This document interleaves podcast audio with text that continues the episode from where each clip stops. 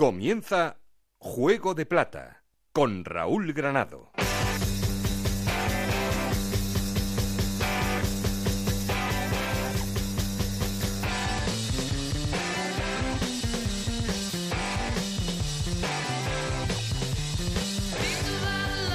¿Qué tal? Muy buenas, bienvenidos al capítulo 15 de esta segunda temporada de Juego de Plata, el podcast de Onda Cero en el que os contamos todo lo que pasa en la Liga 1-2-3. Y esta semana hay que hablar de cambio de líder porque el Granada se pone nuevamente al frente de la clasificación. Todo eso después de aprovechar su partido frente al Nastic de Tarragona y de que el Alcorcón cosechase su segunda derrota consecutiva, la primera en Santo Domingo y una derrota sorprendente frente al Reus. Tercero es el Deportivo de La Coruña que sigue en esta racha increíble, 11 partidos sin conocer la derrota, cuarto el Málaga, quinto el Albacete y sexto el Cádiz cerrando la zona de playoff. Ojo a la racha del Cádiz, son siete victorias consecutivas. Y por abajo problemas para Real Zaragoza, Reus, Córdoba y Nastic que siguen ocupando los puestos en descenso a Segunda División B. Luego os vamos a contar también cómo está la situación del Reus y como siempre queremos seguir en contacto con vosotros. Para eso ya sabéis que tenemos un perfil de Twitter que es arroba juego de plata, un correo electrónico que es juego de plata ocr. Aquí conmigo está el auténtico cerebro de este programa, Alberto Fernández, con Ana Rodríguez en la producción. Hoy con David Peñalba los mandos técnicos. No estoy solo porque... Esto es Juego de Plata el podcast de Onda Cero en el que te contamos todo lo que pasa en Segunda División.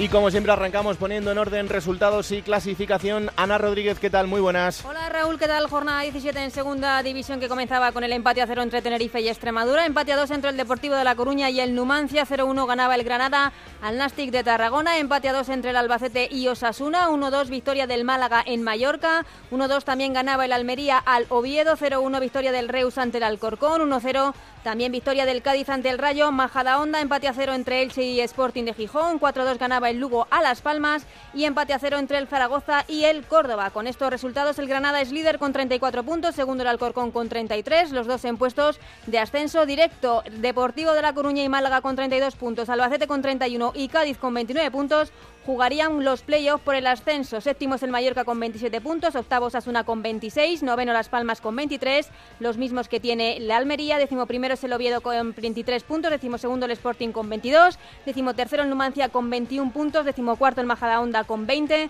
décimo quinto el Lugo con 19, décimo sexto Extremadura con 17, los mismos que tienen Tenerife y Elche, y en puestos de descenso Zaragoza y Reus con 16 puntos, Córdoba con 13 y Nastic de Tarragona con 10 puntos. Si escucharon unas voces el domingo a eso de las 11 de la noche en sus casas, tranquilos que era Ana. Igual era yo, sí. Porque esto del Zaragoza, digo una cosa, o acaba con el equipo o acaba con ella. Pues sí, pero a sufrir. Ya A dijimos sufrir. que era el año para sufrir y, y así estamos. No queda otra. Y a Gracias, Coruña, Anita. hasta ahora. Hasta ahora. Bueno, como siempre, arrancamos yéndonos al laboratorio de Enrique Martín Monreal.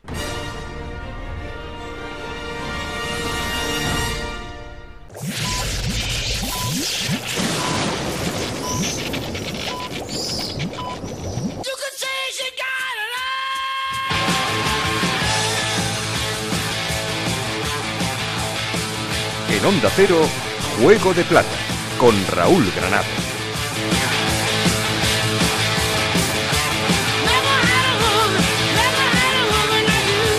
Enrique Martín Monreal, ¿qué tal? Muy buenas.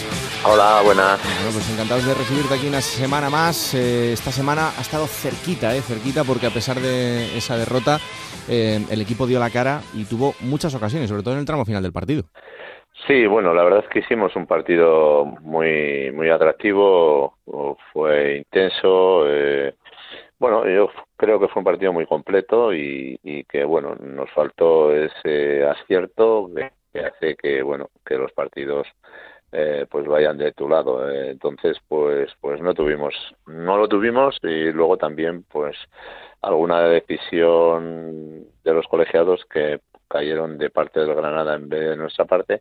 Pero bueno, esas cosas tampoco hay que eh, mirar mucho porque al final, pues eh, los colegiados, así como nosotros, pues a veces nos equivocamos, pues ellos también eh, lo hacen, ¿no? Es normal y unas veces te- sus decisiones te van a favor y otras y otras en contra. Pero bueno, no vamos a caer en, esa, en ese tópico. Y contra el equipo que ha terminado siendo el líder de la, de la categoría, porque ha habido cambio de líder, em, el Granada lo venimos avisando desde hace mucho tiempo. Bueno, al final por la confección de la plantilla, un equipo con, con bastante presupuesto y que ha hecho las cosas muy bien en, en verano, que se está mostrando como un equipo sólido. ¿eh?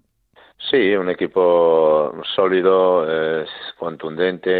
Eh, eh, están muy ordenados y en cuanto pierdes un poquito la situación, solo un poquito, pues tienen tienen jugadores de calidad y mucha velocidad adelante eh, y entonces pues bueno pues pues te hacen te hacen daño no y, bueno, por eso, por eso estoy contento, porque, porque al final jugamos contra el líder, le tratamos de tú a tú, creo que hicimos muchas cosas bien y bueno, es la senda por la que tenemos que caminar, eh, tanto en casa como fuera y, y haciéndolo así un día con otro, pues eh, vendrán los triunfos, no mm. me cabe duda. Hicieron muchas cosas de las que tú pensabas, porque yo esto es algo que, siempre pienso, eh, en este fútbol actual en el que todo se estudia el milímetro y al final tú haces el, trabajo con tu equipo de, estudiar al, equipo rival, pero el equipo rival hace lo mismo contigo. Entonces, yo luego no sé si lo que pensáis durante la semana que puede pasar en los partidos termina pasando o a veces no tiene nada que ver. Pues eh, sí, sí, porque por ejemplo, mira, el caso de Granada, eh, pues como a todos los equipos los conoces, eh, tienen calidad mm, mm, para mover bien la pelota con propiedad, pero también tienen una cualidad, ¿no? Que, mm, que están, que está siempre bien posicionado y en el momento que tú cometes un error, eh, normalmente te hace mucho daño, ¿no? Esto lo, lo, comentamos antes del partido y, así fue como nos hicieron daño, ¿no? En una acción que nuestra a favor hubo un contraataque eh, llevado con mucha velocidad que nos pilló un poquito, pues eso, con la ansiedad de, querer eh, ganar, pues con excesivos efectivos en, en, el área de ellos y ahí en la salida no, nos hicieron una contra y, nos ganaron el partido, ¿no? Eh, pero bueno, eh, esto es lo que te puedes encontrar y al final, pues, pues nos encontramos con esa mm, cuestión que lo habíamos comentado, pero que luego en el campo, pues hay que estar y claro, los jugadores también deciden y unas veces, pues eh, deciden bien y otras no tan bien, ¿no? Hmm, evidentemente a veces se, equivocan. Em, el Alcorcón, el Alcorcón, fíjate, y, esto es lo, lo, curioso de esta categoría, que perdía contra el Reus. El Reus no solo con con lo que tiene en lo deportivo, sino con todos esos problemas extradeportivos, llegan a Santo Domingo y consiguen hacer la primera victoria de la temporada allí porque nadie había conseguido ganar en, Santo Domingo. Em, para que veamos lo que es esta categoría, ¿no? Sí, bueno, hay una igualdad impresionante y a un partido, pues, pues eh, efectivamente le puedes ganar a cualquier equipo en cualquier campo, ¿no? Tienes que tener un mínimo de, de acierto, un mínimo de fortuna, por qué no decirlo, y, bueno, que el contrario, pues, pues, pues no acierte en sus, en sus opciones, ¿no? Y bueno, y Reus, pues con toda la situación que está pasando, está trabajando eh, bien, la plantilla con todos sus problemas, pues ahí está dando la cara y, bueno, y el otro día pues eh, ya vimos que, que, al final pues se llevaron los tres puntos. Mm. Luego estaremos en Cádiz, pero se empiezan a terminar los, calificativos con este equipo porque conseguir siete victorias consecutivas es que nosotros lo vemos desde fuera y claro, yo digo, pues esto tiene mucho mérito, pero desde dentro conseguir ganar siete partidos seguidos en esta categoría es algo estratosférico. Pues sí, conseguir dos ya es algo complicado y difícil, con que el Cádiz, pues fíjate, ha pasado de, de estar, yo creo, eh, incluso hasta en descenso, A, ponerse a tres o cuatro puntitos, eh, pues eso, a cuatro puntitos de, del ascenso directo, ¿no? A cuatro y cinco puntos. Quiero decir que es un equipo que viene de abajo para arriba con mucha fuerza, eh, que parecía que podía tener problemas, pero enderezó el rumbo y ahora, pues, es otro de los equipos que que no se sabe dónde está el techo, ¿no? Y entonces, pues, pues es otro de los equipos también aspirante eh, directamente al ascenso directo, ¿no? Eh, en este momento, en un momento así en el que todo te sale bien en el que son todo victorias, ¿también tienes que trabajar en preparar al jugador para el momento en el que llegue la derrota? Sí, también va a ser, bueno, es, un momento dulce, es un momento, eh, yo creo que también es un momento de no pensar mucho y dejarte llevar un poquito, ¿no? Pero siempre los entrenadores, eh, bueno, tratas de que ese que esté la gente contenta, pero que no pase al estado de euforia, ¿no? Hmm. Siendo conscientes de que, pues eso, lo mismo que, que, te toca perder, hay momentos en los que puedes enganchar una racha como, como esta, pero eh, tratas de, mantener el equilibrio, ¿no? hasta, lógicamente, los momentos más, eh, bonitos. Y por darle la vuelta a todo lo contrario, con la situación del, del Zaragoza, eh, al final ningún equipo está hecho para descender, eso es evidente, pero hay equipos en los que ya cuentas con que vas a sufrir desde el principio y que al final, pues si consigues salvarte, será una grandísima noticia. Pero el Zaragoza no está confeccionado ni pensado con la intención de que pueda descender a Segunda División B, por lo tanto la plantilla tampoco. ¿Cómo se gestiona este momento en el que en el que no salen los resultados, en el que el juego no funciona? No sé. Bueno, son todos los que vivimos por ahí abajo. Evidentemente, bueno, pues hay equipos con una entidad eh, o de un nombre superior y un historial eh, grande como es Zaragoza que viene del año pasado de, se le escapó pues eh, con el Numancia hmm. se le escapó la, la, la, posibilidad de subir a primera división y, bueno, quieras o no, pues, pues después de hacer una temporada de ese nivel, pues eh, intuyes que el año siguiente eh, vas a estar eh, cerquita de ahí, ¿no? Pero luego lo que hablábamos al principio de temporada, no hay sitio para todos, todo es complicado y, ahora pues pues los mismos jugadores o muchos de los jugadores que el año pasado estaban en una situación favorable que todo les, les salía bien y todo eh, pues bueno eran resultados positivos eh, este año han entrado en una espiral pues un pelín peligrosa pero claro desde fuera dices como entidad como posibilidades pues es uno de los equipos que, que tiene que ir para arriba pero pero claro, para arriba queremos ir todos y, ya veremos, ¿no? Y aquí pasan las semanas y siguen pasando las jornadas y parece que no, pero vamos descontando, o sea que hay que, hay que reaccionar. Em, un nombre por el que te quería preguntar, eh, que tú conoces perfectamente, como es Zozulia. Le estoy viendo muy nervioso en las últimas jornadas, pero también no sé si hay un punto en el que los rivales van un poco a buscarle. Eh, y me explico. La última expulsión a mí sí me parecía bastante clara pero esta la veo un poco más cogida con pinzas alguna tarjeta, no sé, no sé cómo lo ves al chaval. Sí, mira, Román, Román tiene, bueno, eh, tiene un juego que, que es eh, muy viril, un juego de, de choque, eh, no tiene mala intención, pero porque te digo mm, que en los entrenamientos es igual. Mm. O sea, no es un jugador que en los partidos compita de esta manera y en los entrenamientos, no. En los entrenamientos choca con sus compañeros igual que los partidos oficiales. Cuando le dan, nunca se queja y él va siempre fuerte, ¿no?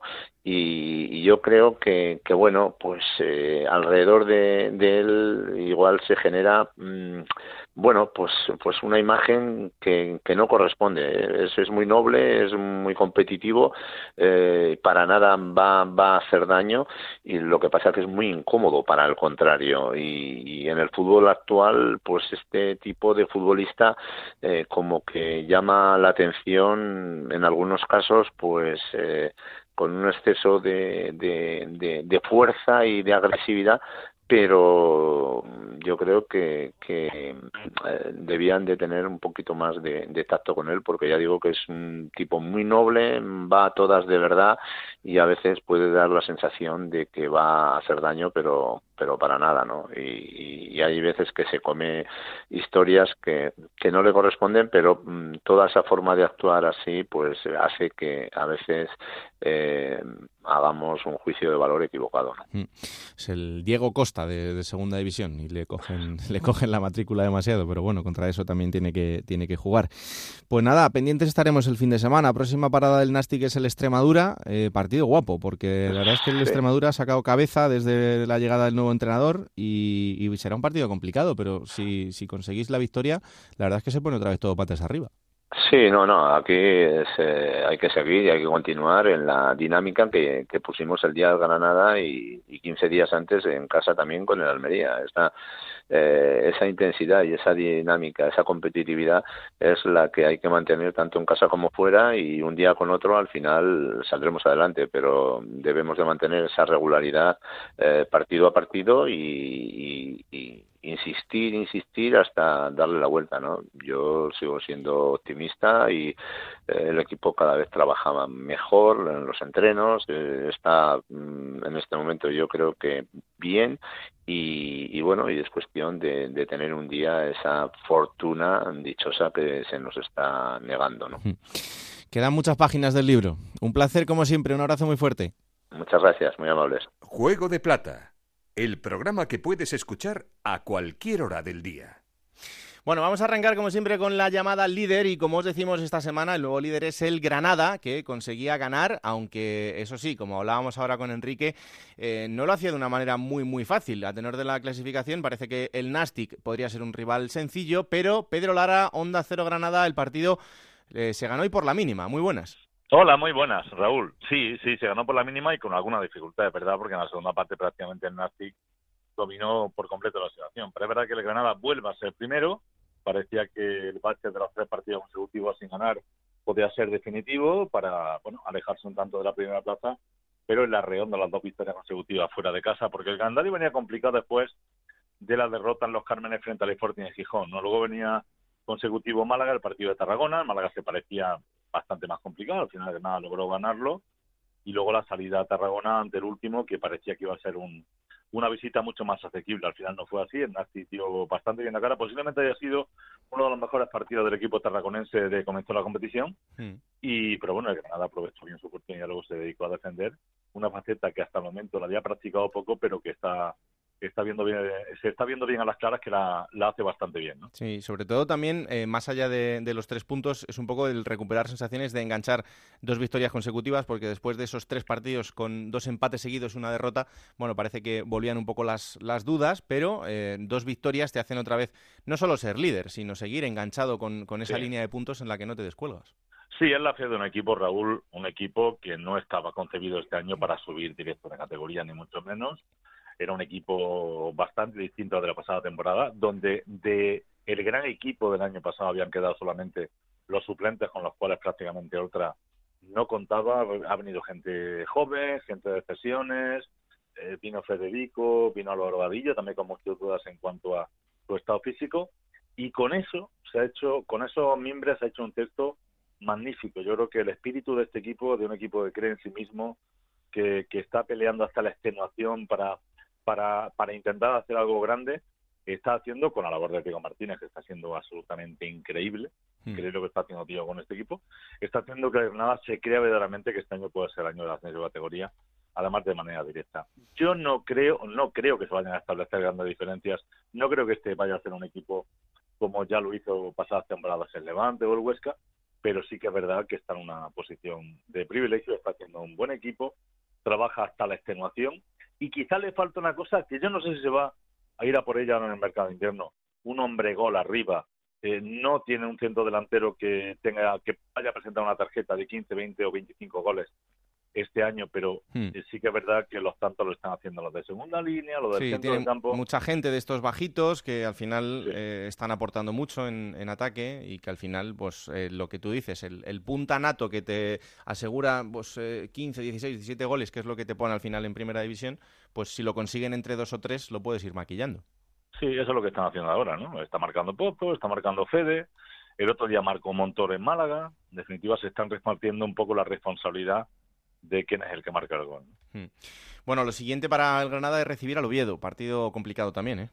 Sí, sí, sí. Y a mí me está dando la sensación de que el equipo comienza a tener un mejor comportamiento fuera de casa en casa. ¿Por qué? Porque los equipos que vienen ahora, los Cármenes, vienen a defender y vienen a encerrarse, ¿no? Y eso hmm. le está costando trabajo. Eso hace que al Granada se le atragante los partidos. Ya ocurrió el día de Numancia, ocurrió el día del Sporting en Gijón, vamos a ver lo que pasa con el Oviedo el Granada está aprendiendo a salir a jugar muy bien al contraataque y a atacar sobre una pared que es mucho más complicado. Vamos a ver qué Oviedo nos vamos a encontrar con Anquela, que ya fue inquilino del banquillo de los Carmen en la segunda temporada de esa etapa anterior del Granada en Primera División, que bueno, a la que fue su casa durante unos cuantos meses y que seguro que se lo va a poner muy difícil con su Oviedo al Granada. Pues atentos estaremos. Gracias, Pedro. Muy bien, un abrazo, Raúl. Un abrazo muy fuerte. El Alcorcón caía este fin de semana en Santo Domingo y era la primera derrota, porque hasta ahora solo sabía ganar o empatar, pero eh, lo hacía y además esto significaba esa pérdida de liderato y además frente, frente al Reus. Alberto, ¿qué tal? Muy buenas. ¿Qué tal, Raúl? ¿Cómo estás? No sé si estando en el campo te sorprendía esa, esa derrota. Es verdad que el Alcorcón se queda con uno menos muy pronto, minuto 19, con esa expulsión de, de Belvis por la mano, que además genera el penalti, que además genera el gol del, del Reus. Pero por lo que habíamos visto hasta ahora, eh, no vimos esa reacción de otros partidos me sorprendió solo por el hecho de ver que era un equipo que otras veces tiene claridad de ideas y el otro día estuvo atascado, totalmente. Con un jugador menos, el Reus mm, lícitamente no le quedaba otra, puso el autobús, como se suele decir, mm. salió a defender muy bien, lo hizo muy bien el Reus y era un partido muy difícil, era una empresa bastante complicada para la agrupación deportiva Alcorcón que algún día tenía que perder. De los eh, nueve partidos de esta temporada, el primero lo empató contra el Sporting, siete victorias después y la primera derrota. Eh, se lo dijimos a Parralo, él, él, decía que la racha tendría que cortarse en algún momento. Bueno, pues quién se lo iba a esperar que fuera contra el Reus, pero las circunstancias se dieron así. El Reus lo hizo maravillosamente bien, defendió muy bien como bloque y, y se llevó el botín de, de un estadio que hasta entonces había estado sin conocer la la, derrota. Y rotas varias rachas, Raúl, porque después de las 42 jornadas de la pasada temporada, más las 16 que llevábamos de estas, mm. Laure, eh, en Laure Sanabre, el jugador del Alcorcón, tuvo que parar también. Estaba sancionado después de más de 5.200 minutos seguidos, así que puestos a romper rachas se rompieron varias.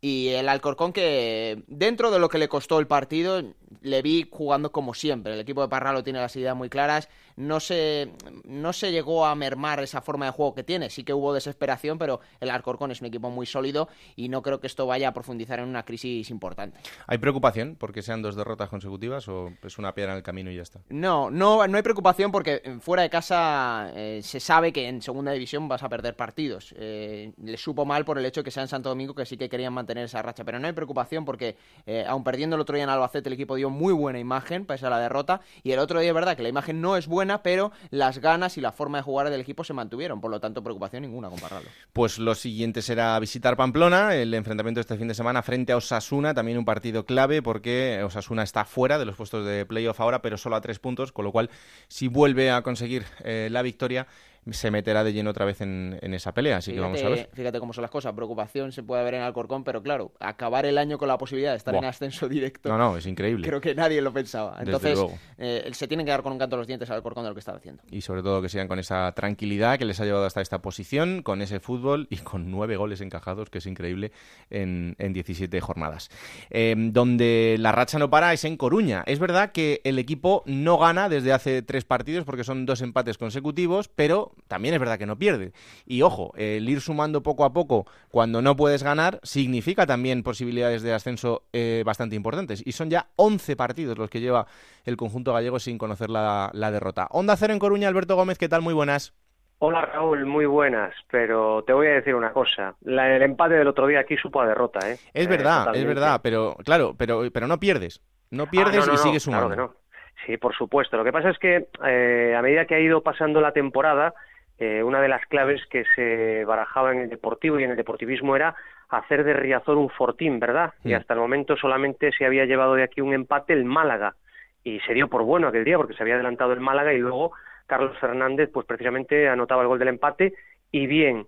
Y contra el Numancia lo que menos esperaba la afición y el deportivo y el deportivismo era pues empatar porque el Numancia además pasaba por ser uno de los peores equipos a domicilio y además a todo esto pues viendo el otro día la puesta en escena eh, con una primera parte arrolladora por parte del Deportivo, que tiene su primera culminación con ese golazo de Edu Espósito, un montón de, pases.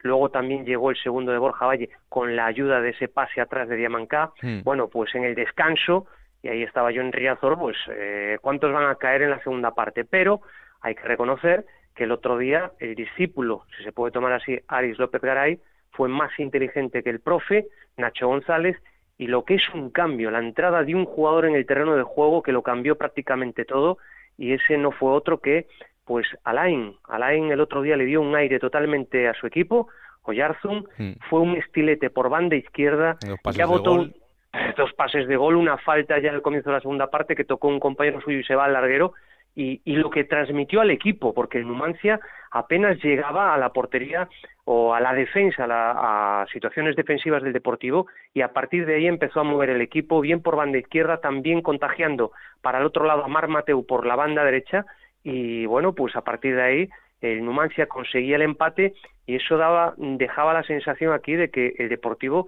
pues como que había bajado los brazos. Y ojo, a ver, el Deportivo hasta el momento sí, aquí hemos visto goleadas como la del Oviedo en su día, pero hemos visto partidos sentenciados con 2 a 0 y que pase el siguiente, es decir, el Deportivo mm. cocina los partidos, abre la lata, marca el segundo y da la sensación de que ya lo tiene todo hecho. ¿Qué sucede? Que el otro día, pues parece que no fue capaz y aún encima la lectura de, partido de Nacho, pues para mí totalmente equivocada, porque donde tenía que haber frenado esa aportación de Alain o Yarzun en la banda izquierda, que era la derecha, donde ella estaba en Eco Bóveda, pues al contrario empezó a mover, que si quita a Carles Gil, que si quita además cambio hombre por hombre eh, Alex Bergantiños por Mosquera, y, con ese cambio incluso da la sensación de que va a amarrar un 2 a 1 que tenía en ese momento, es cierto que hubo una oportunidad clarísima de Bóveda, pero al contrario, el Numancia siguió a lo suyo, suyo y además hizo bueno el logo que me quedé el otro día del autobús, que viene a decir con algo así como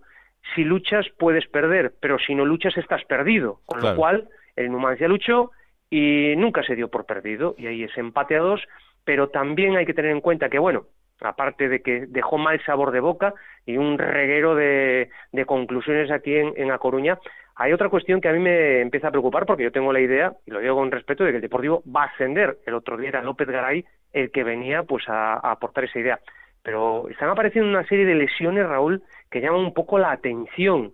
Primero fue Fede Cartavia. Eh, una semana después de jugar contra Osasuna, pues aparece un parte médico en el que se dice que tiene una lesión muscular. Y esta semana le ha pasado a Carlos Fernández. Jugó el otro día en el Cerro de Espino de Majadahonda. Eh, a los dos días se le hace una primera prueba y se habla de una sobrecarga. El jugador va entrenando, a veces entra con el grupo un poquito y demás. Llegamos al viernes y que siente molestias, pero ayer hay un parte médico que habla de una lesión de grado 1 o 2, además, en el bíceps femoral.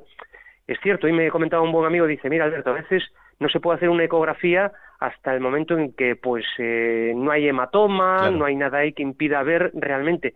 Le llama un poquito la atención estas cuestiones, estas lesiones que está habiendo en el deportivo y sobre todo jugadores que todos lo son y dentro del fondo armario, pero jugadores que son determinantes, ojo, y vamos a ver cómo se pule esto. Moraleja, que desde el sábado hasta aquí, eh, seguramente que Carmelo del Pozo, Nacho González han visto 50 veces el partido de Numancia, han seguramente que valorado cómo está físicamente el equipo y ahora enfocarlo hacia adelante, pero ojito porque tanto Fede como Carlos, para, yo creo que no van a jugar los dos partidos que quedan de año y luego que estén al 100% para lo que queda por delante el año que viene. Pero bueno.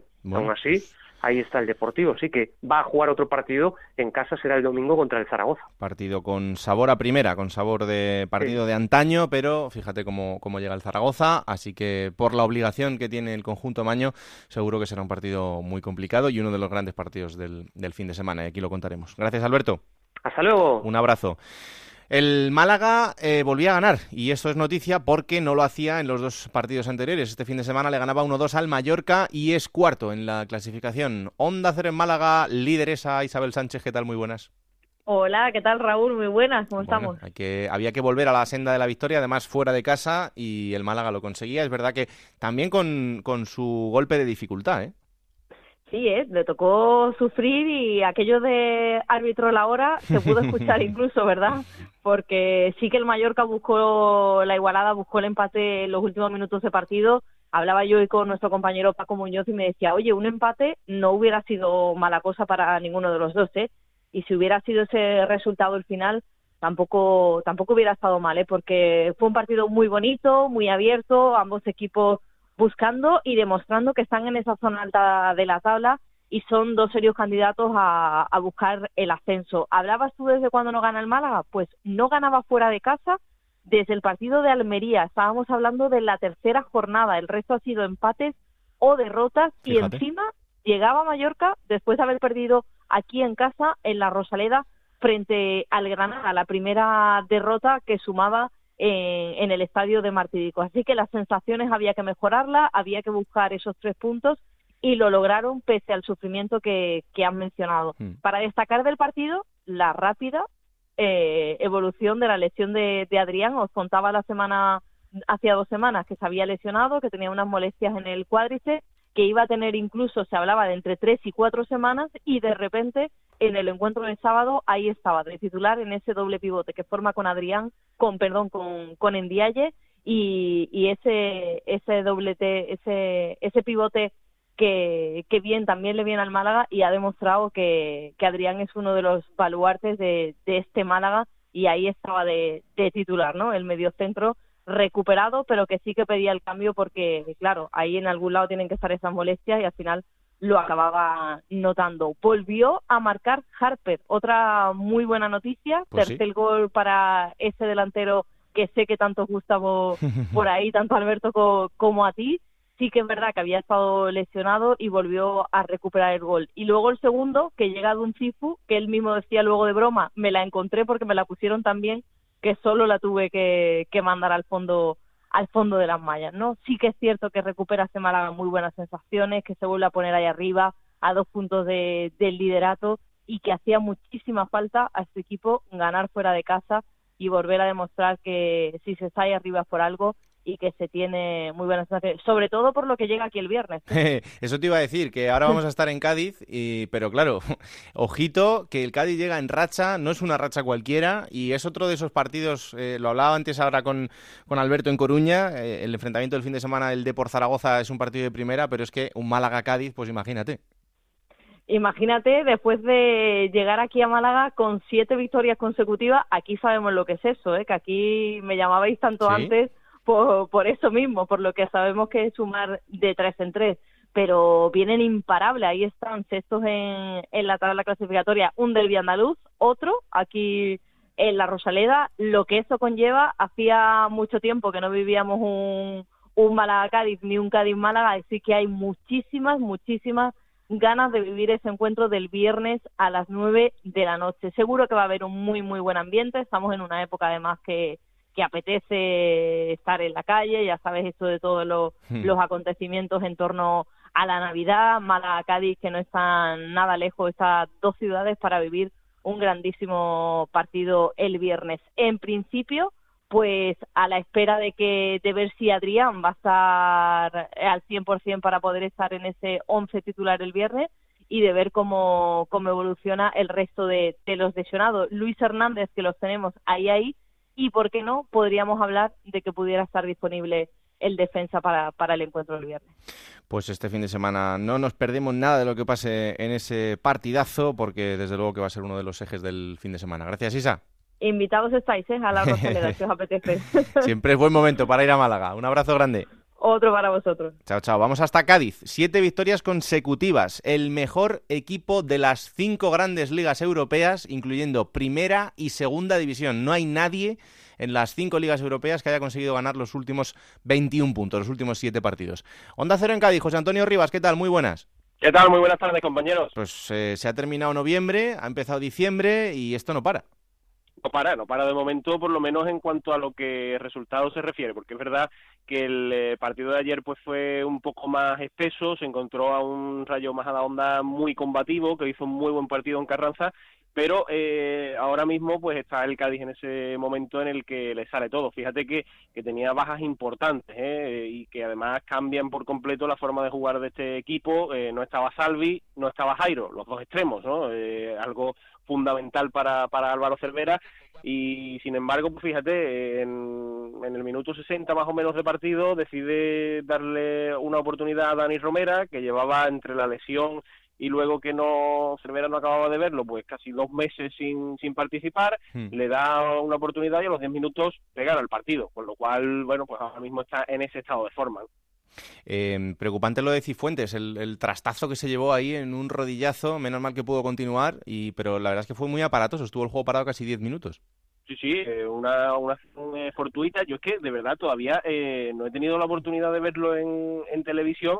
Eh, la gente que estaba más cerca en la grada me dice que puede que fuera fortuito con, con el taco, ¿no? De, de un futbolista de, del Rayo Majadahonda. Sí, Tony pero... Martínez va al, va al remate mm. y le da entre, entre la rodilla y un taco que se le queda de la bota, de un poco, bueno, no sé, es un poco fortuito, la verdad es que no, eh, mm. es, es, un golpe de, en un lance de, del partido eh, absolutamente normal. Eh, Alberto va abajo y ahí es cuando se lleva el, el, golpe, pero bueno, es verdad que fue muy aparatoso. Luego por la noche estuvo en el transitor con José Ramón de la Morena y él mismo decía que, que tenía un trastazo importante, pero que bueno, que se había quedado solo en el, en el golpe y en el, y en el susto.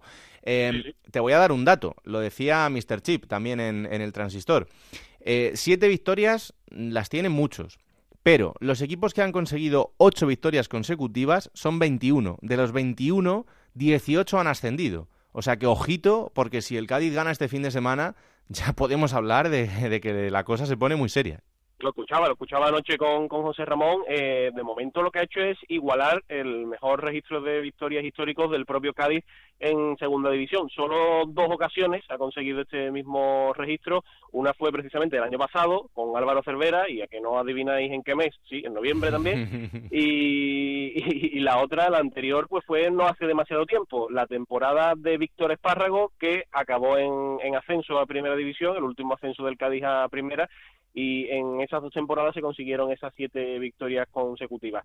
Ese, ese dato de Mr. Chip, pues lógicamente es, es, para tener en cuenta y ahora eh, por aquí lo que se está hablando es que viene el Tourmalet, ¿no? Una parte difícil, a priori al menos, del calendario porque ahora como estábamos con, escuchando también con, con Isabel, pues toca esa, esa visita a Málaga, luego viene el Deportivo de La Coruña para cerrar el año y luego los dos últimos partidos de la primera vuelta, el Cádiz va a Pamplona y recibe al Granada, con lo cual eh, pues son equipos de, entidad. ¿eh? Ayer, ayer eh, le preguntaban a, a Cervera, la última pregunta de la rueda de prensa post partido era, decía, Mister, bueno, pues ahora viene un partido apasionante en Málaga. Y decía, sí, será apasionante para vosotros. yo voy a estar 90 minutos ahí desgañitándome en la banda.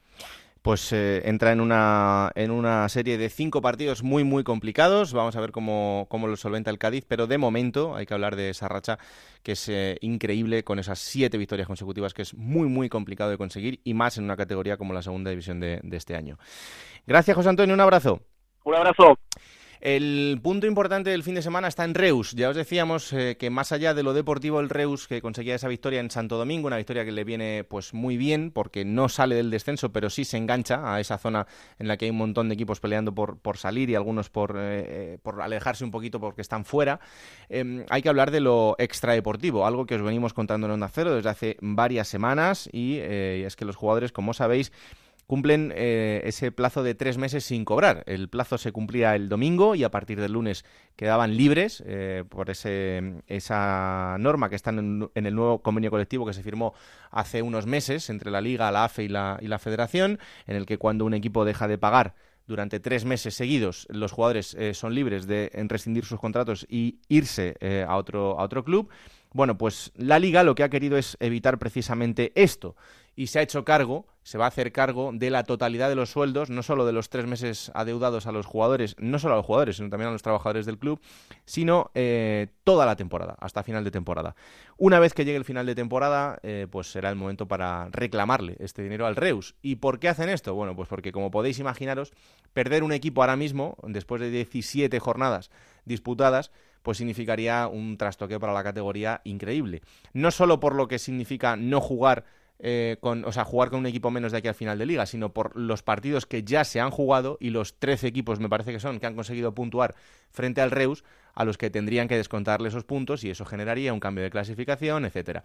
Con lo cual, el jaleo es tan grande que la liga ha decidido tomar esta decisión, decisión que, como os digo, a final de temporada ese dinero se le será reclamado al, Reus para que lo, añadan a esa, deuda que tienen, que son en torno a, 5 millones de euros. Y otra cosa más que os podemos contar, porque eh, Onda Cero se ha puesto en comunicación con la liga y lo que nos dicen es, ojo, nosotros nos hacemos cargo, al final les reclamaremos el dinero, pero eso no tiene nada que ver con que además el Reus tenga que hacer frente a una sanción administrativa por todo esto.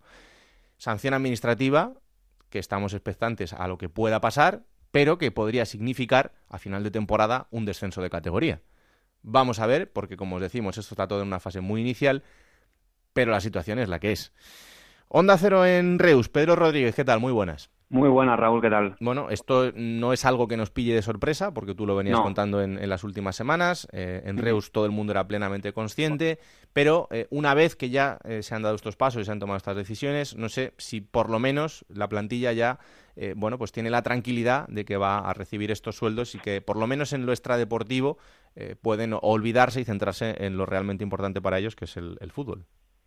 Sí, lógicamente la plantilla está contenta ya por, no por el resultado de ayer en Alcorcón, que también, pero ya se pudo ver eh, a, los jugadores después de, esta victoria muy contentos, ya no solo por los tres puntos, sino porque ya sabían que, que, la liga se iba a hacer cargo de, estas tres nóminas que se les deben a todos los jugadores y de los, y de los sueldos de aquí a, final de temporada. Sí que es cierto que la sensación en Reus es que se esperaba que el propio club, el propio Joan Ulibe, máximo accionista, fuese él el encargado de solucionarlo antes del pasado domingo. Al final no ha sido así y ha tenido que ser la liga la que se haga cargo. Eh, aún así, eh, la situación del Reus sigue siendo el límite, como bien decías tú, eh, a final de temporada mm, le puede conllevar a, una situación pues la, que tú decías, que se pueden salvar en lo deportivo y, descender eh, a, nivel administrativo. Pero bueno, como mínimo, Joan Olivero lo que consigue es un poco más de margen para intentar solucionar estos problemas económicos. Veremos a ver si, si lo puede conseguir porque lleva dos meses prometiendo que lo va a hacer y de momento pues la situación sí que la, la liga ha, tenido que mediar, pero la situación del club sigue siendo límite. Em, la postura de la AFE, ¿cuál ha sido en todo esto? Porque es verdad que han tenido muchas reuniones, pero eh, creo que estaban más por la labor de que los jugadores rescindieran. Bueno, eh, mm, tuvieron una reunión la semana pasada, el miércoles de la semana pasada con los jugadores, en las que se le planteó dos opciones. Eh, la, opción de, extinguir las licencias a partir de, hoy, bueno, de este lunes, y, la otra opción era eh, reclamar una indemnización, pero esto era más a largo plazo. Por lo tanto, eh, sí que es cierto que estas fueron las dos jugadores, las dos opciones que se plantearon a, los jugadores y la una opción que también eh, la AFE planteó cuando salió de esta reunión fue la de intentar que la liga mediase y que, y que, y que fuese la que acabase pagando estos sueldos y este, y este dinero que se le debía a los jugadores, que al final yo creo que ha sido la, la más sensata, sobre todo por, por la, el aspecto que comentabas tú, de, no adulterar la competición y de, y de, que la competición siga su curso de manera normal para todos los equipos.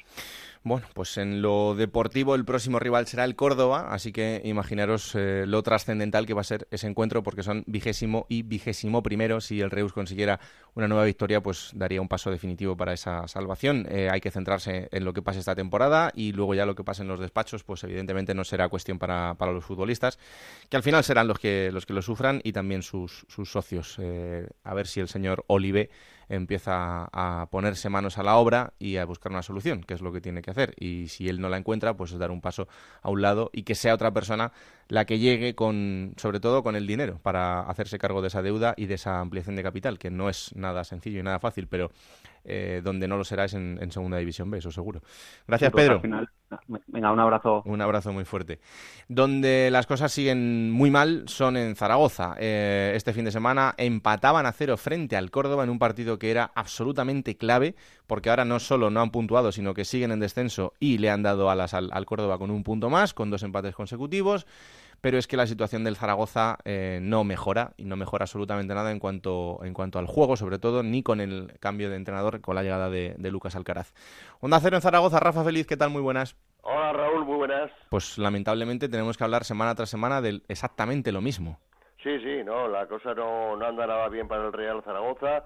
Cada día parece ser que es peor porque ayer ya, el pasado fin de semana, el Zaragoza caía empataba ante el Córdoba, que se puede decir que casi fue como una derrota, porque no, no fue nada bueno el empate para, para ninguno de los dos, pero para el Zaragoza evidentemente eh, no lo fue. Y el Zaragoza está en una situación preocupante, con una afición que está ya muy, muy enfadada por ver lo que está viendo en este momento del club zaragozano y se buscan soluciones. Esas soluciones podrían llegar en el aspecto de jugadores en el mercado de invierno, pero también hay, se necesita el, visto bueno de la Liga de Fútbol Profesional y la situación económica no está para, para muchos trotes. Incluso se hablaba de la posibilidad de devolver eh, la cesión de Álvaro Vázquez para buscar otro delantero también que haga goles por el bien del Real Zaragoza, pero se ha gastado mucho en este jugador, 600.000 euros ha pagado el Zaragoza por la cesión, él cobra 1.200.000 en el español y la mitad la paga el Real Zaragoza, por lo tanto ya te digo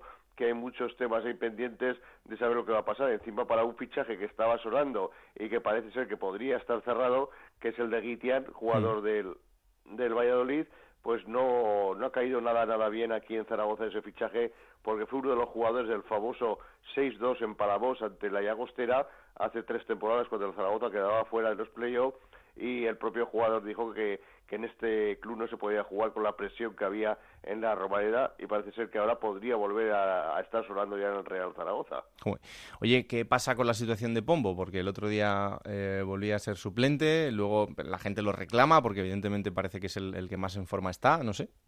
pues eh, ya contábamos en su día el, lo que había tenido fuera del vestuario con los aficionados y lo que había dicho, eh, señalando a los jugadores a sus compañeros, hubo reunión en el vestuario porque no sentó nada bien esas palabras de Jorge Pombo, en las cuales tuvo que pedir perdón a los compañeros de la plantilla del Real Zaragoza, incluso posteriormente salió la semana pasada el gran capitán Alberto Zapater para decir, eh, fíjate que se sentó y empezó la rueda de prensa, se le preguntó por la situación del Zaragoza Mm. y lo primero que dijo Zapater fue, pero no me vais a, preguntar por lo de Pombo, o sea, él fue él mismo el que se auto preguntó y respondió para decir que había pedido a la plantilla, pero parece ser que fue como una especie de castigo el no entrar en el once titular en el partido ante el Córdoba eh, con una fue bueno fue la única ovación que se oyó el domingo en la Romareda la entrada de Pombo al campo por lo tanto la afición está totalmente volcada con el jugador y parece ser que desde la dirección del Real Zaragoza pues no están muy muy contentos con lo que sucedió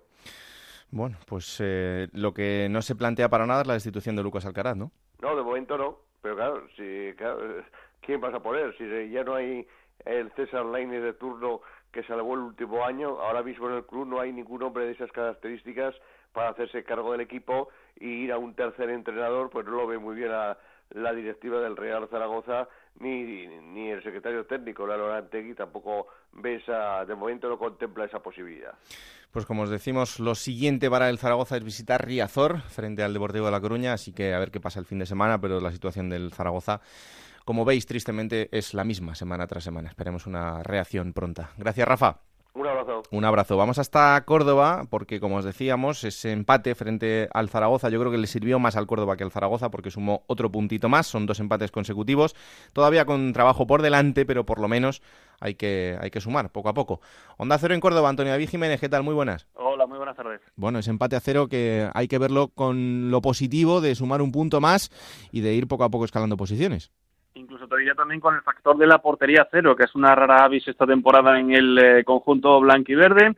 Segundo punto que saca a domicilio en un encuentro en el que si se miran los últimos minutos el Córdoba incluso se pudo hacer acreedor a, a la victoria. Supo frenar al Real Zaragoza en el arranque de, de, partido y bueno, pues el método de Curro Torres que está tomando forma llegó hace tres eh, jornadas. El partido de Copa yo diría que es poco menos que una anécdota, ese 5-1 frente, frente al Getafe y bueno, pues en el sentido de, de que ese, ese empate hace que el equipo tome algo de, de confianza de cara a un partido nuevamente trascendental que tendrá el próximo fin de semana frente al Reu. Pues tenemos comunicación con uno de sus protagonistas, que es Miguel de las Cuevas. Hola Miguel, ¿qué tal? Muy buenas. Hola, buenas. Bueno, un empate eh, importante en ese camino por salir de la zona baja y, como decía Antonio, incluso en el que merecisteis un poco más en el tramo final del partido. Sí, a ver, eh, íbamos como con de ganar, sabíamos que íbamos a un campo difícil, eh, que ellos también estaban ahí bajo y, necesitaban ganar y, bueno, fue un partido disputado, un partido de típico de segunda división donde dos equipos se, se jugaban mucho y sí que es verdad que los últimos finales pues nos fuimos con la sensación de que podíamos eh, haber sacado un poco más de, del punto y, y bueno, eh, como dice como habéis dicho, ¿no? Eh, nos vamos contentos porque tuvimos la portería cero, que había jornadas que, que no la habíamos no habíamos conseguido y, bueno, eh, la segunda división es muy larga, eh, hay que seguir, eh, hay que sumar fuera de casa y sobre todo en casa pues hacernos fuertes y ganar los partidos. ¿no? Mm. Tú conoces la categoría perfectamente. Este año estamos hablando de la máxima igualdad entre, entre todos los equipos y de lo difícil que es ganar partidos. Eh, estés donde estés en la, en la clasificación. Eh, bueno, eso es un poco la clave, ¿no? El ir poco a poco sumando y sobre todo ganando sensaciones para intentar salir de ahí abajo porque al final lo vuestro es una carrera de fondo. Sí, la segunda división es muy larga, cada partido hay mucha igualdad, eh, se, deciden siempre en pequeños detalles y, bueno, sabíamos de la importancia de, este partido contra un rival que, estaba como nosotros en una situación parecida, pero ellos jugaban en casa con la necesidad de ganar y yo creo que manejamos bien el partido, nos faltó un poco de, de finalizar, ¿no? Para a partir de tres cuartos el equipo yo creo que nos faltó igual un poco de de profundidad, de, de, de buscar el, el gol, que, que, sobre todo en los últimos 10 minutos estuvimos más cerca, pero bueno, eh, un poco satisfechos por, por eso, ¿no? Por mantener la portería a cero, sumar un punto en un campo difícil y, y ahora pensar en el Reus, que también va a ser complicado. Mm. Habéis tenido cambio de entrenador, no sé en tu caso cómo lo has vivido, es verdad que estos dos partidos tú pues particularmente los, los has jugado, eh, pero ¿cómo le veis? Conocemos a Curro, el trabajo que, que había hecho, eh, nos exige mucho, eh, mucha intensidad, eh, tiene la idea de, de, juego que yo creo que, que nos viene bien, de, de intentar salir siempre con, con el balón jugado y, y bueno, eh, llevamos tres partidos con él, dos empates, el partido de Copa como habéis dicho fue un poco un accidente porque al final eh, Hmm. el equipo pues pues juega contra un rival de, primera división y el primer gol es un error nuestro, luego viene un penalti y bueno, tampoco se puede sacar muchas conclusiones, pero bueno, en Liga yo creo que, que el equipo lo que tenemos que ganar es defensivamente, que no nos hagan ocasiones, yo creo que en otro día en Zaragoza ahí estuvimos bastante bien y luego arriba siempre tenemos nuestra, nuestras oportunidades intentar aprovecharlas. ¿Os ha cambiado mucho desde que ha llegado el Mister? Bueno, eh, sí que es verdad que, que, ha venido con mucha ilusión, con muchas ganas de, de trabajar, cuida mucho los, los detalles y, y, aún también yo creo que es un poco pronto para ver eh, al final el trabajo que, que estamos realizando. Yo creo que, que, es un trabajo de, a largo plazo, yo creo que, que el equipo se siente cómodo con la idea que tiene de trabajar y yo creo que al final pues el equipo poco a poco asimilará los conceptos que tiene y irá para arriba. Mm. Eh, bueno, tú llegabas este verano, te ha dado tiempo ya a adaptarte, a conocer todo perfectamente. No sé, eh, es verdad que en lo deportivo quizá no te dé para sacar muchas cosas buenas, pero en general por el club, por la ciudad, eh, ¿qué es lo, lo, positivo que estás encontrando en Córdoba de momento? Bueno, yo creo que al final es un, es un club con una historia que tiene detrás, que eso a cada jugador le hace le hace sentir cada, cada partido de una forma diferente. Yo creo que, tiene mucha masa social. Eh, la gente está con nosotros. Eh, en ese sentido es un club diferente. Eh, de todo, hemos sabido los problemas que, que, han habido durante el verano, sobre todo con el tema del límite salarial, con los fichajes y, y con todo lo que llevaba atrás. Y al final, pues gracias a la afición, pues vamos un poco olvidándonos un poco de los temas extradeportivos y, y lo que queremos es ganar partidos para, para que la afición esté con nosotros, que yo creo que una de las claves de, este gran club es, la masa social que lleva. ¿no? Mm. ¿Te da para mirar un poco de reojo a tus ex, sobre todo a Sasuna y al Sporting? Bueno, bastante, bastante tenemos ya con, con, lo nuestro para mirar los demás, ¿no? Yo siempre a todos los equipos que he estado les deseo lo mejor, pero bueno, ahora mismo me centro en el Córdoba, que yo creo que poco a poco iremos saliendo de abajo y, y llevar al equipo donde se merece. Tengo por aquí a Antonio David. Antonio, ¿alguna pregunta para, para Miguel? Sí, una, una que si ha tenido tanta racha goleadora, o mejor dicho, esa racha goleadora que ha descrito en la última jornada, si la ha tenido anteriormente en algún equipo.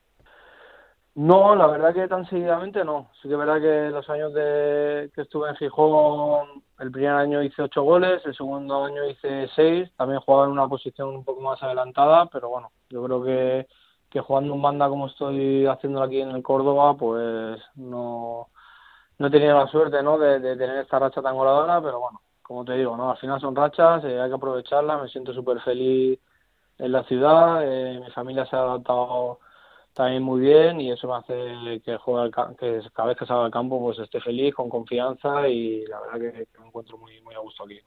La última, eh, próximo partido frente al Reus. Eh, parece mentira a estas alturas del año, pero es un partido muy trascendente para vuestro futuro próximo, para los dos equipos. Sí, como te he dicho antes, ¿no? Al final ahora vienen partidos que partidos de nuestra liga, eh, partidos que que cualquier detalle es súper importante, cualquier eh, acción, eh, adelantarnos en el marcador sería sobre todo muy muy importante en estos partidos y, y, bueno, partido de como el otro día en Zaragoza, que mucha tensión, eh, intentar que mantener la portería a cero, no cometer errores y yo creo que a partir de ahí pues el equipo así poco a poco va ganando en confianza y, yo creo que si ganamos un partido fuera de casa también se va a ver la cosa de otra forma. Seguro que sí. Pues eh, muchas gracias por atendernos, Miguel, y que haya mucha suerte, ¿vale? Venga, un placer, gracias. Un abrazo muy fuerte. Ahí está. Eh, Antonio David, bueno, pues eh, lo que decimos, eh, un partido trascendente en el futuro inmediato del, del, equipo frente, frente al Reus y bueno, pues sobre todo también para que Curro Torres siga ganando sensaciones con su equipo.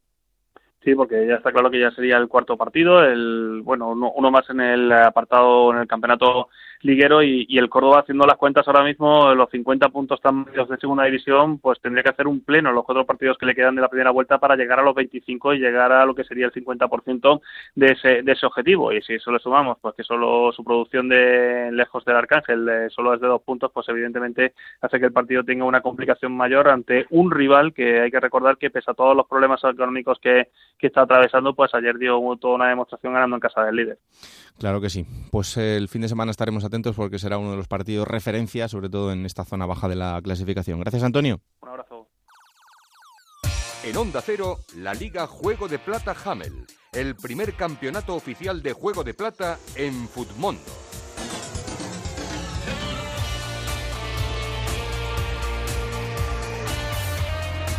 No sé qué tal te ha ido a mí, a ti, a mí regular.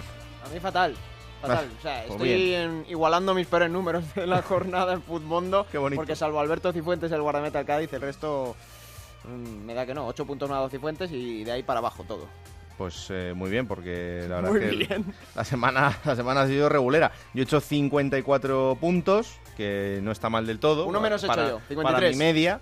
Lo que pasa, claro, en la general voy el 447. ¿Cómo le ha ido a los oyentes? Pues mira, tenemos un nuevo ganador y que además que nunca lo había logrado, eh, Jesús Aragón Ruiz, 74 puntos. Están bajando los campeones, ¿eh? están puntuando cada vez menos los campeones de la jornada. Jesús Aragón Ruiz, 74 puntos. Y eh, en la general, pues eh, fíjate, sigue ahí David Aranda Veraguas arriba, pero le acaba de superar por primera vez en un mes y pico, que yo creo que llevamos diciendo que David Aranda Veraguas Sí. es el líder. Bryce Pino, 744 puntos, es el nuevo líder de la Liga Futmundo Juego de Plata, con 744 puntazos. Y Raúl, pues destacar de esta jornada los 16 puntos de Cristian Herrera en el Lugo, los 13 puntos de Michael Mesa en la Unión Deportiva Las Palmas y poquito más, ¿eh? Ha sido un 11 flojito, entre comillas, esta jornada. Pues ya sabéis, Liga Juego de Plata Hummel con los amigos de Futmundo cuando acabe el mes. Además, eh, fíjate, os viene ahí muy bien con la Navidad. Hemos tenido sorpaso. Tendréis una camiseta eh, Hummel de las de segunda división para elegir, cualquiera de las que ellos tienen, que además están chulísimas todas. El ganador del mes se pondrá en contacto con él y recibirá una camiseta. ¿Quién te ha dicho que no puedes jugar a ser entrenador de la Liga 1-2-3? Con Juego de Plata, Futmundo y Hamel tienes la oportunidad. No pierdas más tiempo. Únete a la Liga Juego de Plata Hamel y juega con nosotros.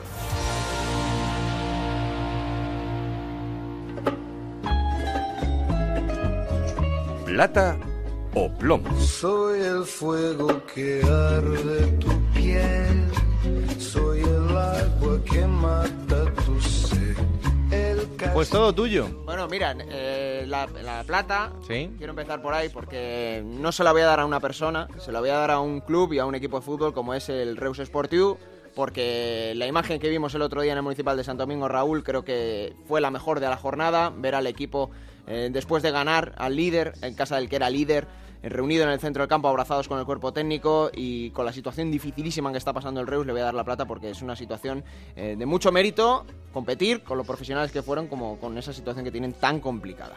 Menos a sus dirigentes. Menos a sus dirigentes, claro. A sus jugadores, a sus eh, trabajadores. Técnico, eso todos. es, Los todos. dirigentes que se lo hagan mirar. ¿Y el plomo? El plomo se lo voy a dar a la persona en la Unión Deportiva Las Palmas, entiendo que el director deportivo, que decidió echar a Manolo Jiménez y poner a Paco Herrera. Creo que ninguno de los dos tiene la culpa porque Paco Herrera lleva tres partidos, no ha conseguido ganar con la que es para mí la mejor plantilla de segunda división, pero no están saliendo las cosas, está jugando peor. Probablemente la Unión Deportiva Las Palmas es de los equipos que peor está jugando en segunda división ahora mismo, con los jugadores que tiene, y es una situación que es culpa de la dirección deportiva que ha generado esto.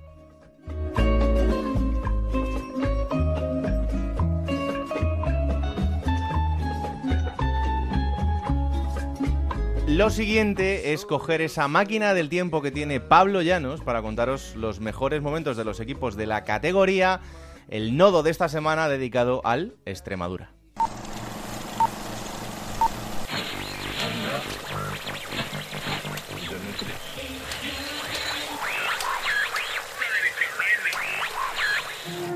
5 de mayo del año 1997 en España. La actualidad política se centra en el primer año de gobierno de José María Aznar. Además, el alcalde de Madrid, Alberto Ruiz Gallardón, aplaza la reforma del barrio de Lavapiés. Científicos británicos descubren el gen de la sordera congénita y Texas, con su sencillo Say What You Want, es número uno en las listas musicales. Sin embargo, toda la actualidad no pasa por aquí y es que hoy se van a enfrentar el Club de Fútbol Extremadura y el Fútbol Club Barcelona en un partido de la primera división de la Liga de Fútbol Profesional.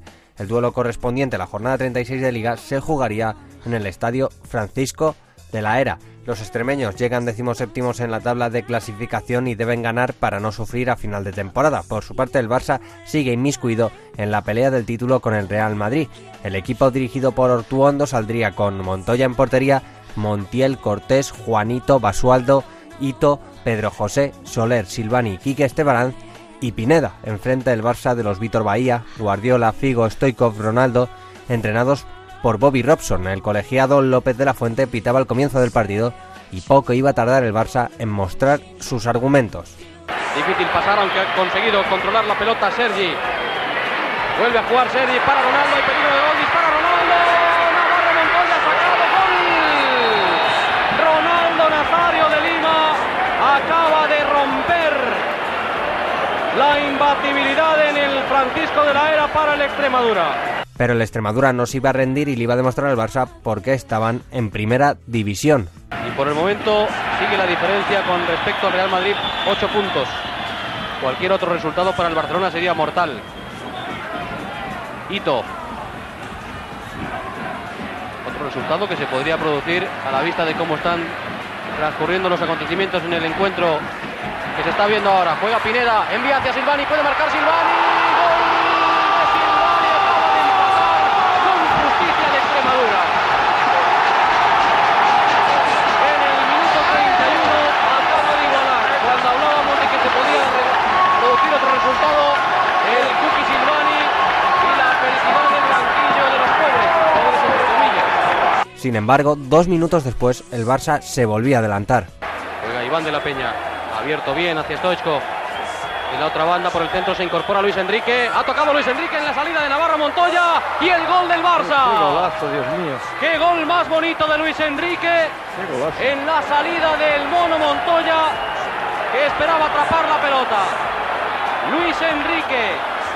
Claro, entre Luis Enrique y Ronaldo son los autores de los goles del Fútbol Club Barcelona. Envío de Stoichkov. Ha dudado muchísimo Navarro Montoya. Y qué bien le ha elevado la pelota a Luis Enrique. Luis Enrique mataría el partido 50 minutos después en el 81, apagando las esperanzas extremeñas de sacar un resultado histórico. El Barcelona no lograría ganar la liga aquel año y el Extremadura acabaría descendiendo, eso sí, dos años después volvería a la máxima categoría del fútbol español.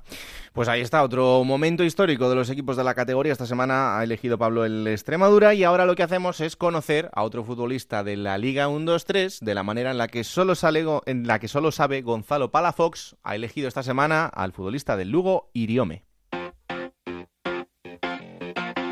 El test de Gonzalo Palafox.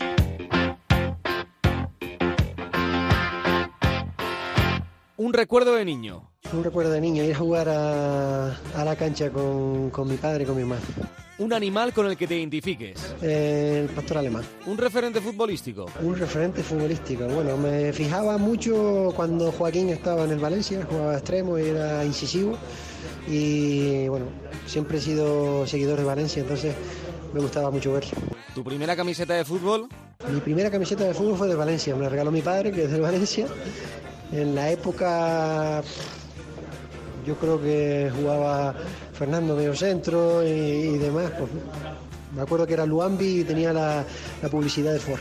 ¿Sois de videojuegos en el equipo? Sí, hay mucha gente que, que le gusta mucho el tema PlayStation. ¿Fortnite? Eh, hay gente que sí, yo personalmente no. ¿Y entre FIFA o Pro, con cuál te quedas? Con FIFA. ¿Qué equipo te sueles pedir? El Lugo eh, o el Valencia sobre todo. ¿Una serie que sigas o una serie favorita? Bueno, la última que vi me gustó muchísimo, que era la de Fariña. Y bueno, pues te digo esa. ¿Un defecto?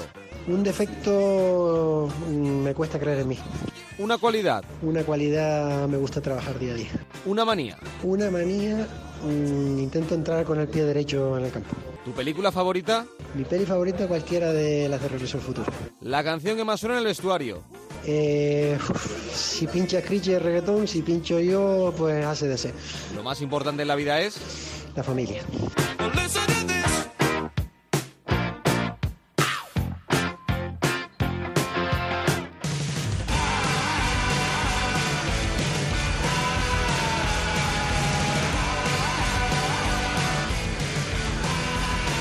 Vamos a por la próxima jornada, será la 18. ¿Con qué horario, Alberto? Y que va a arrancar Raúl este mismo viernes con un partidazo en la Rosaleda, Málaga, Cádiz a las 9 de la noche. Para el sábado, cuatro encuentros. A las 4 de la tarde, Granada, Real Oviedo. A las 6, dos partidos, Numancia, Albacete y Reus, Córdoba. Y a las 8, Real Sporting, Real Mallorca. Para el domingo, a las 12 del mediodía, Rayo Majadahonda contra el Elche. A las 4 de la tarde, Osasuna, Alcorcón. Para las 6, dos encuentros, Extremadura, Nastic y Unión Deportiva Las Palmas, Club Deportivo Tenerife, el Derby Canario. Para las 8, Unión Deportiva Almería, Lugo acaba la jornada en Riazor. A las 8 y media, Deportivo de La Coruña, Real Zaragoza. Pues hasta aquí este capítulo de Juego de Plata. El pasado fue bastante mejor porque había otro señor aquí haciendo lo que era Alberto. Eh, se quedó aquí al mando. Y... Un borrón, un borrón. en- No, no, no, no, para nada, para nada. Pero en fin, que ya sabéis, cada martes disponible a partir de las 5 de la tarde en onda 0.es para que lo compartáis, lo descarguéis y sobre todo le digáis a todo el mundo que existe este bendito programa que hacemos con tanto cariño. Hoy con las manitas ahí de David Peñalba ayudándonos por aquí, con Andrés Aránguiz. Es que aquí vamos sumando gente cada vez más. Equipón. Equipón. Señores, hasta la semana que viene, que la radio os acompañe. Chao.